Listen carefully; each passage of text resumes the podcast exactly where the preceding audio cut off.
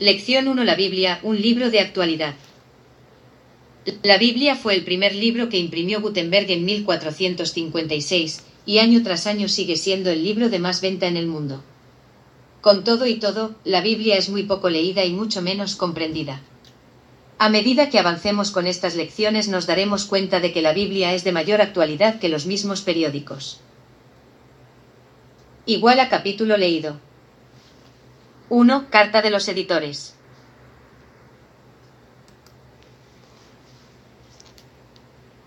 Capítulo 1. Carta de los editores. Como estudiante del curso bíblico por correspondencia, muy pronto llegará a darse cuenta de que existe alguna diferencia entre usted y la gran mayoría de la gente del mundo. Entre usted y todos aquellos que no sienten la necesidad de saber por qué estamos aquí y mucho menos llegar a saber lo que la Biblia realmente enseña. Evidentemente al haber solicitado este curso, es porque desea saber algo más. O posiblemente se encuentre entre aquellos a quienes Dios está llamado en estos tiempos para que le sean fieles a pesar de vivir dentro de esta sociedad pecadora y espiritualmente. Mateo 10 y 14, Apocalipsis 5 y 14. El señor John Owen, ministro de larga trayectoria y evangelista ya fallecido, utilizando su vasta experiencia nos ha legado esta primera lección y la mayor parte del presente curso bíblico. Como todo un profesor nos presenta las verdades de Dios en un lenguaje claro y vibrante que facilitará el camino para comprender los misterios de la Biblia. De esta manera, convirtiendo el estudio en un deleite, se nos garantiza un excelente aprovechamiento. Los temas normalmente se presentan como interrogantes, haciendo entonces necesario que cada uno de los participantes localice en su propia Biblia las escrituras citadas. Por sí mismo podrá obtener entonces las respuestas y comprobar en la misma Biblia las enseñanzas de Dios. Recordemos que Dios desea que sus hijos seamos como los de Baría, quienes recibieron la palabra con toda solicitud, escudriñando cada día las escrituras para ver si estas cosas eran así. Hechos 5 y 11. Ya se trate de un principiante o de alguno que teniendo entendimiento de la verdad, nunca antes haya comprobado por sí mismo lo que se le ha enseñado, o aquel que simplemente desea reforzar sus conocimientos adquiridos, todos tendrán la oportunidad de aprender y crecer, lo cual dependerá, por supuesto, del interés y del esfuerzo que se ponga en el estudio. Por experiencia podemos recomendar, para obtener una mayor ventaja en el aprendizaje de la verdad, escribir en forma completa cada una de las escrituras que se citan en las lecciones y aun copiar las preguntas. Tal vez esto signifique mucho trabajo, pero la Biblia dice que Dios recompensa a quienes le buscan con diligencia. Hebreos 11, 6. Conforme estudie con dedicación las lecciones, encontrará mayor motivación tanto en el estudio como en la oración, se sentirá más cerca de Dios aprendiendo de su palabra y de su plan para la humanidad. ¿Acaso existe una mejor recompensa y un mejor aprovechamiento de nuestro tiempo y esfuerzo? Sinceramente esperamos que se inicie en este curso con verdadero interés, profundizando paulatinamente en el conocimiento del mayor regalo de Dios para la humanidad, la Santa Biblia.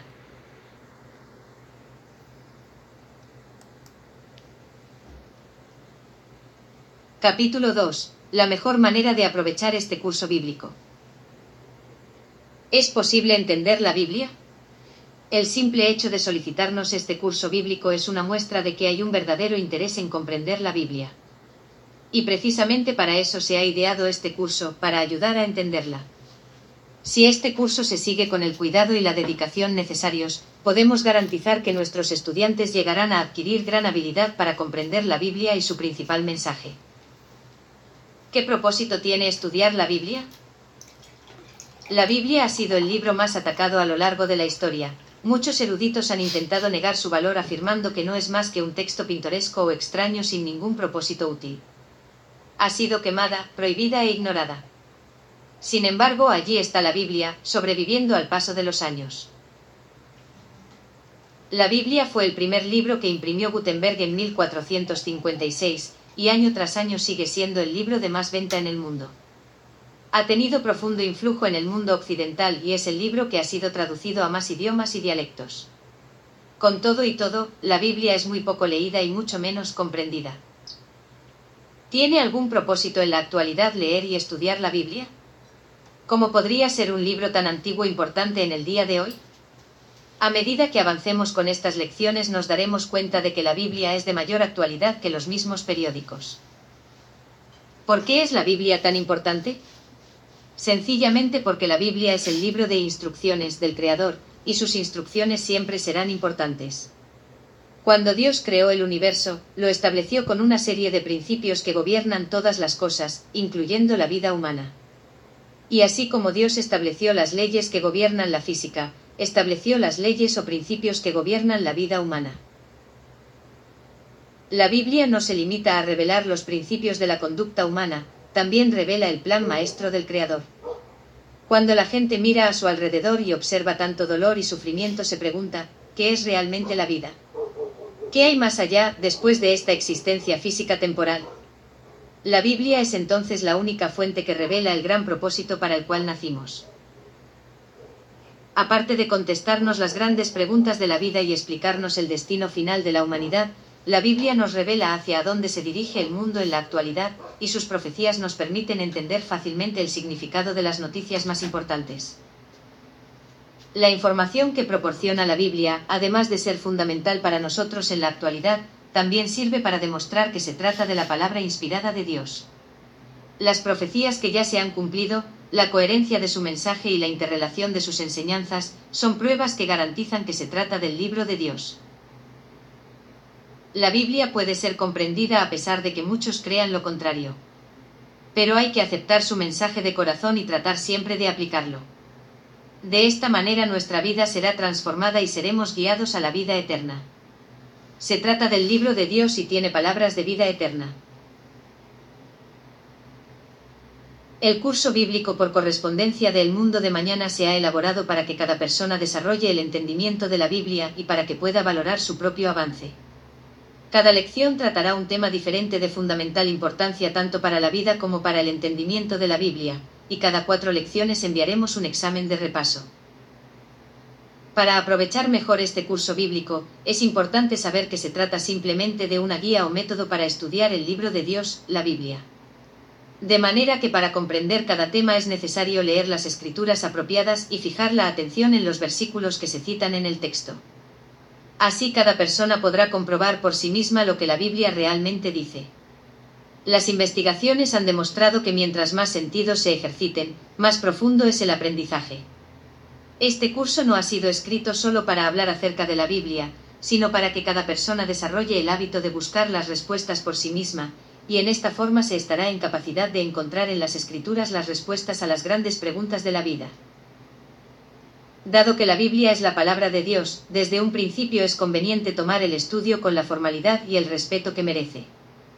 Trate de ubicarse en el lugar que le resulte más apropiado para una buena concentración, establezca y cumpla con el tiempo que va a dedicar, preferiblemente no menor de 20 a 30 minutos diarios.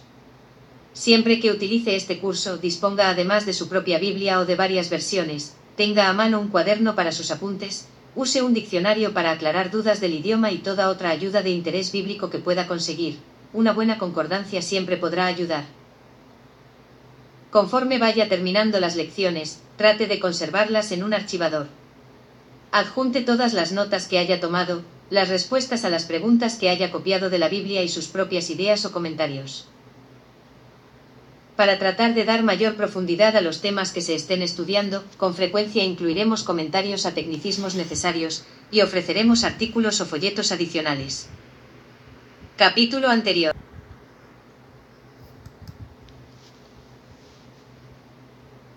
Claves para entender la Biblia. La clave principal para entender la Biblia es una buena actitud. Dios dice al respecto, miraré a aquel que es pobre y humilde de espíritu, y que tiembla a mi palabra. Isaías 66, 2. Se requiere una actitud reverente y dispuesta a aprender el temor de Dios, con sincera humildad de espíritu, reconociéndolo como el ser más poderoso que existe. El temor del Eterno es el principio de la sabiduría. Proverbios 9 y 10. Debemos estar dispuestos a que Dios nos corrija y a aceptar sus enseñanzas. La segunda clave es obedecer a Dios. Buen entendimiento tienen todos los que practican sus mandamientos. Salmos 111, 10. La madurez espiritual será el resultado de aplicar los principios de la ley de Dios en todos los actos y decisiones. Hebreos 5, 12-14. La tercera clave es dejar que la Biblia se interprete a sí misma, cada versículo debe explicarse dentro del contexto de toda la escritura. Ninguna profecía de la Escritura es de interpretación privada. 2 Pedro 1, 20. Dios inspiró la Biblia como un todo y cada versículo debe ser entendido comparándolo con los demás versículos sobre el mismo tema. El entendimiento se debe ir edificando como quien arma un rompecabezas, uniendo las diferentes piezas extraídas de los diferentes libros, mandamiento tras mandamiento, mandato sobre mandato, renglón tras renglón, línea sobre línea, un poquito allí, otro poquito allá. Isaías 28, 10. La cuarta clave es iniciar todo estudio con los versículos más claros sobre el tema. Una vez entendidos los versículos más claros, estos nos ayudarán a comprender las escrituras difíciles o complejas. Muchas veces nos podrá sacar de dudas consultar diferentes versiones de la Biblia y utilizar un buen diccionario para buscar varios significados de una misma palabra. Capítulo anterior.